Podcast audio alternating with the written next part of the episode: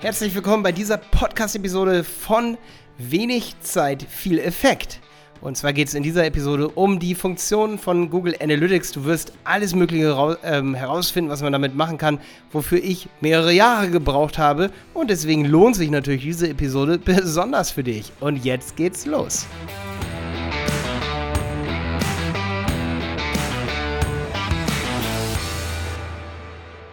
Ja, Google Analytics, was macht man damit? Ähm, Google Analytics bettet man auf seine Website ein, also so ein Code, und der kommuniziert mit Google Analytics und das ist ein Tracking-Tool, ja.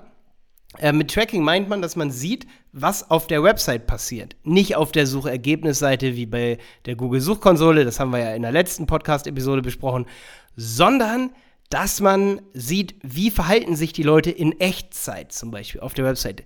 Was klicken die dort? Da muss man aber äh, mit dem Google Tag Manager, da habe ich äh, auch Videos auf YouTube, einfach mal Malte Helmholt, Google Tag Manager bei YouTube suchen. Videos, wie man einrichten kann, dass man sieht, wo klicken die Leute hin, auf welche Buttons klicken die Leute, wo klicken sie im Menü am meisten. Und äh, wie lange bleiben Sie wirklich auf der Website? Man muss nämlich die Absprungrate korrigieren. Das ist ganz, ganz wichtig. Steht oft in der Website Boosting, gibt es immer wieder Artikel drüber. Das ist meine Zeitschrift, die ich so lese. Ähm, und ohne diesen Tag Manager zu benutzen und eigene Events zu senden, wenn zum Beispiel jemand ein Kontaktformular ausfüllt, das macht man alles mit dem Google Tag Manager. Und ohne das ähm, bringt Analytics ehrlich gesagt nicht so viel. Also, du brauchst eine richtig gute, richtig haarfeine Implementierung von Analytics, damit es überhaupt was bringt. Und dann siehst du, wie die Leute sich verhalten in Echtzeit. Was man auch machen sollte bei Google Analytics, wenn man zum Beispiel einen Shop hat, dass man Enhanced E-Commerce Shopping einrichtet und dann sieht man seinen Shopping Funnel. Wer tut welches Produkt in den Warenkorb? Du kannst dann zum Beispiel eine Conversion erstellen, wenn jemand zum Beispiel ein Produkt in den Warenkorb getan hat. Nicht nur, wenn jemand ein Produkt gekauft hat. Das heißt, dann kannst du ein Ereignis feuern, das sendest du dann über deine Website an Analytics und immer wenn dieses Ereignis feuert, kannst du sozusagen eine Conversion, also ein Zielvorhaben ähm, messen. Das musst du dann unter Zielvorhaben einrichten in deiner Verwaltung von Google Analytics ähm, unter Zielvorhaben und kannst dieses Zielvorhaben sogar dann noch, wenn du AdWords und äh, Analytics verbindest oder Google Ads, kannst du das an Google Ads senden, dieses Zielvorhaben und kannst dann für den Nutzer über, über Retargeting nochmal dynamisch zum Beispiel das gleiche Produkt bewerben im Display-Netzwerk auf YouTube äh, und kannst dieser Person, die dein Produkt schon mal im Warenkorb hatte, kannst du dann dein, deine Werbung ausspielen. Das bedeutet, auf Basis von Ereignissen, die Nutzer auf deiner Website ausführen, kannst du ihnen dann nochmal Werbung zeigen und das geht am besten, indem du ähm, diese Ereignisse mit dem Google Tag Manager, mit dem du sozusagen dein Analytics, dein Google Analytics Code auf deine Website bringst, indem du sozusagen damit diese Ereignisse abfängst und dann auf Basis dieser Ereignisse im Analytics Zielvorhaben einrichtest. Und was immer sehr schön ist, dass du dann unter Echtzeit sogar siehst, ob diese Ereignisse gut funktionieren, ob die gemessen werden. Ähm, wirklich erweitert ähm, ist dann, wenn man in diesen Ereignissen sozusagen als Label zum Beispiel noch Parameter übergibt mit so geschweiften Klammern, zum Beispiel auf welchem Pfad das gerade ausgeführt wird. Und ähm, ja, unter Echtzeit im Analytics sieht man dann, wie sich die Leute jetzt gerade auf der Website verhalten. Ähm, auch sehr interessant, es gibt noch ein paar weitere Tabs, zum Beispiel Zielgruppe. Ähm, Im Analytics kannst du ganz genau gucken, über welches Mobiltelefon kommen sie, über welche Technologie, über, aus, von, aus welchen Ländern kommen sie, welche Interessen ha haben die Leute. Da muss man allerdings ganz wichtig das Ganze erstmal einrichten. Also gehe, wenn du Analytics gerade eingerichtet hast, immer auf Interessen und dann klick auf die Übersicht zum Beispiel und dann wirst du äh, sozusagen aufgefordert, das Ganze erstmal initial einzurichten, dass das überhaupt gemessen wird. Das ist mein Tipp für alle, die Analytics gerade so das erste Mal benutzen. Und dann sehe ich zum Beispiel auf die Berater. Auf unserer Website sehe ich dann, dass zum Beispiel äh, 5% aller Website-Besucher sich für äh, dass, dass das Value-Shopper sind. Oder 17% sind Sportler zum Beispiel und interessieren sich für Fußball. Da muss man natürlich gucken, ob sich nicht allgemein viele für Fußball interessieren. Aber es interessieren sich auch 13% äh, für Webdesign. Und damit habe ich dann durch meine Zielgruppendaten, die ich im Analytics sehe, die Google weiß, weiß ich dann, dass ich zum Beispiel bei Google AdWords mehr Geld, mehr Gebot, also ein höheres Gebot abgeben kann, wenn sich jemand für Webdesign oder Development interessiert und ein bestimmtes ähm, Keyword bei Google eingibt, das ich dann mehr bieten will. Das geht dann unter Zielgruppenanpassungen für Suchnetzwerkanzeigen. Ganz einfach und diese Daten nehme ich alle aus Analytics. Sehr interessant ist Akquisition. Da kannst du sehen, kommen die Leute über soziale Netzwerke, kommen die Leute über AdWords-Anzeigen, kommen die Leute über Facebook. Worüber kommen die Leute und welche Verhaltensmuster haben sie dann? Danach kann man dann auch sortieren.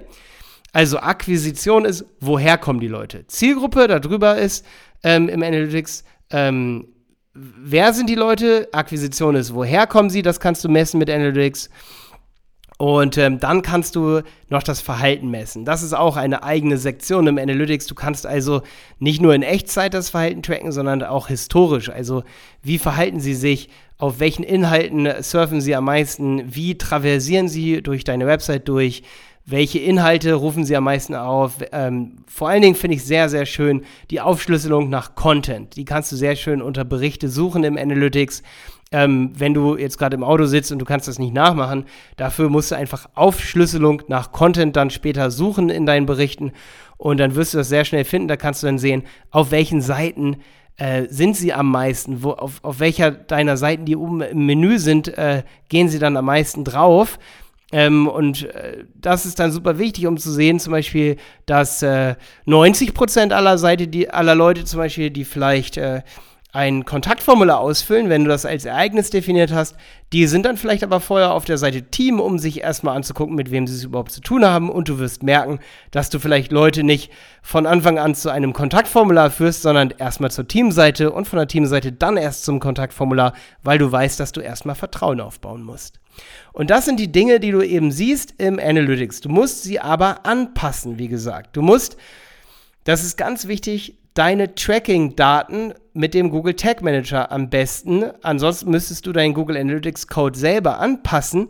Du musst mehr Ereignisse sammeln, um bessere Daten zu haben. Ansonsten bringen diese Ereignisse nicht so viel. Gerade die Absprungrate, die nicht von Google genommen wird, um für SEO sozusagen deine Performance, also deine Leistung oder deine Platzierung zu bestimmen weil Google eben weiß, dass die meisten Leute die Absprungrate irgendwie verfälschen in den Analytics-Daten und dann lohnt es sich nicht für mehrere Millionen Euro im Jahr, äh, beziehungsweise äh, es wäre fast gar nicht möglich, diese Milliarden von Daten auszuwerten aus den Analytics-Konten. Außerdem haben gar nicht alle Analytics, dass das Google ähm, als Ranking-Faktor äh, in Betracht zieht. Das ist unrealistisch. Eben habe ich Millionen gesagt, da geht es eher um Milliarden von Euro. Äh, so viel Daten auszuwerten, das ist schon so viel Geld.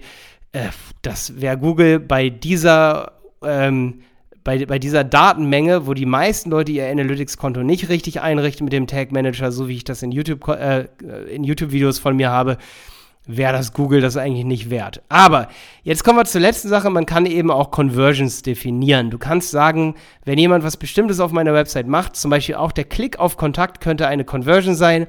Die kannst du dann festlegen in der Verwaltung von Analytics, kannst sagen, wenn jemand auf einen Link klickt, wo zum Beispiel TEL Doppelpunkt, also ein Telefonlink, wenn er da einfach draufklickt, dann ist das schon eine Conversion.